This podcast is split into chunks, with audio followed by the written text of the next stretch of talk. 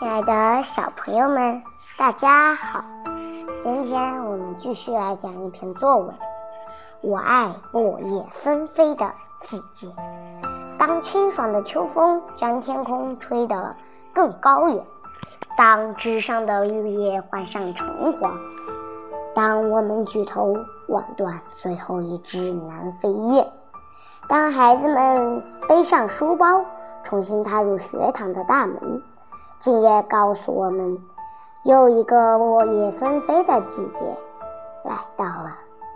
我爱这个季节，爱它的绚烂。正是这种金灿灿的色彩，才让我觉得它有那种皇族的贵气。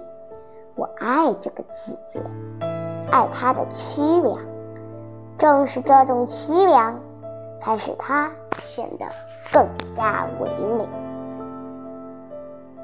我爱这个季节，爱它的富饶，正是它的富饶，才让我体会到春华秋实的内涵。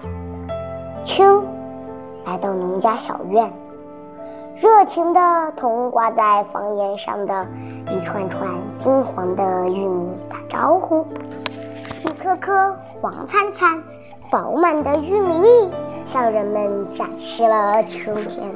独有的姿色。屋檐下，秋把辣椒的脸吻得火红火红的，像一挂挂点燃的鞭炮。在金风送爽的十月，树叶虽然凋零了，但在生命的最后时刻，它还不遗余力地描绘着金秋大自然的画卷。为人们留下了最后一幅霜叶红于二月花的美丽图画。这便是树叶飘落的季节，给予叶精神。走在落满秋叶的小路上，脚下响起柔软而轻微的声响，我的心中不由得升起一缕思量。绿叶，难道这就是你短暂的一生吗？秋天的最后一片叶子终于落下来了，如同一只美丽的黄蝴蝶，在风中跳着凄美的舞蹈。我不由得伸手抓住了它，心底感到阵阵的温暖。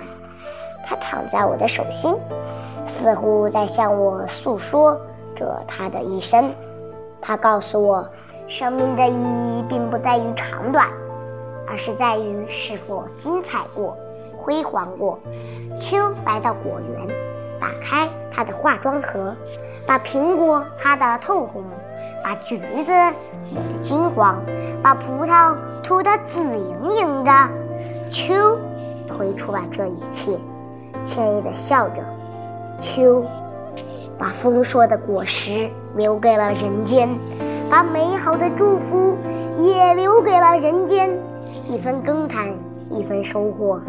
秋总是用强有力的事实，让人们明白这一道理。我爱落叶纷飞的这个季节，我愿做这个季节的一片落叶。好了，今天的故事就到这里了，我们下期再见，拜拜。